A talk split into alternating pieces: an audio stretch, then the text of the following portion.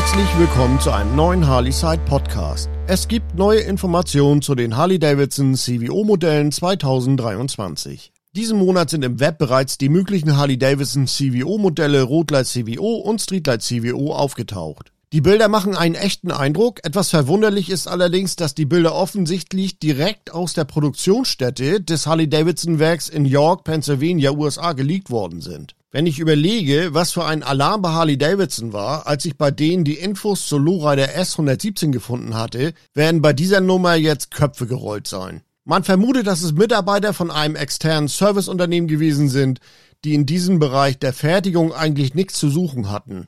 Das kann mitunter teuer werden. In der Regel unterschreiben externe Firmen eine Verschwiegenheitsklausel. Neuer 121 Kubik-Inch V2 Motor und ein neues multifunktionales Instrumentendisplay. Erst gab es auf Fastlane Garage nur die beiden Modelle mit dem 121 Kubik-Inch Motor zu sehen und nun kommt aus derselben Fotoserie, allerdings von Proper Baggers, die mögliche neue CVO-Kommandozentrale. Neue LED-Lichttechnik und eins der Highlights wird die neue Boombox sein oder wie man sie auch immer nennen wird, denn ihr Aussehen wirkt wie ein neues multifunktionales Instrumentendisplay. Harley Davidson wird hier sicherlich den folgenden Weg einschlagen und die altbewährten Tachometeranzeigen in den neuen und riesigen Bildschirm mit integrieren. Die Frage wird sein, was passiert mit der Rockford Fosgate Stage 1 Poweranlage? Das System müsste dann mit der neuen Kommandozentrale zusammenarbeiten. Verschlechtern werden sie sich nicht wollen, die Anlage macht schon mächtig Sound. Die Tourenscheibe könnte elektrisch verstellbar sein, das sieht auf den Fotos noch nicht wirklich fertig aus. Neuer 121 Kubik-Inch V2 Motor mit variabler Ventilsteuerung.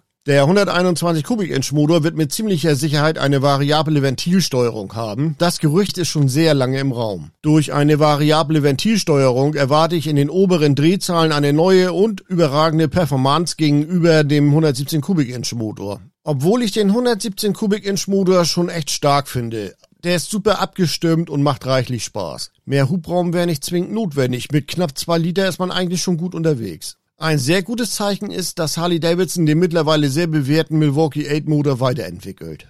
Bekommen die CVO-Modelle 2023 ein neues Fahrwerk? Wenn ich jetzt eins und eins zusammenzähle und auf den Fotos die neue Upside-Down-Gabel erkenne, die großen Bremsscheiben, wo Brembo sein Werk verrichten wird, gibt es vielleicht noch eine Überraschung beim gesamten Fahrwerk. Das wäre natürlich der Knaller, wenn sie hier endlich mal nachlegen würden. Warum nicht mal ein Nivomat verbauen, wie Wilbers es ihnen eigentlich vormacht? Die CVO Limited soll 2023 wieder dabei sein. Als Gesetz gilt die CVO Limited, die es 2022 nicht gab. Von der werden in diesem Jahr wieder einige erwartet. Meine Preisprognose liegt bei den Street- und Rotlight-Modellen bei ca. 49.950 Euro. Wenn sie ein komplett neues Design bringen, dazu den aufgefrischten Motor, neues Fahrwerk, neues multifunktionales Instrumentendisplay, dann liege ich bestimmt nicht weit weg mit meiner Vermutung. Die 2022er CVO-Modelle gab es noch ab 44.995 plus Aufbaupauschale und so weiter. Und wann wird Harley Davidson die neuen Harley Davidson CVO-Modelle präsentieren? Vermutlich wird es so laufen, dass sie zur 120 Anniversary Party in Milwaukee den Vorhang fallen lassen werden. Ich kann mir gut vorstellen, dass sie mit den CVO und den 120 Anniversary Modellen die Parade anführen werden.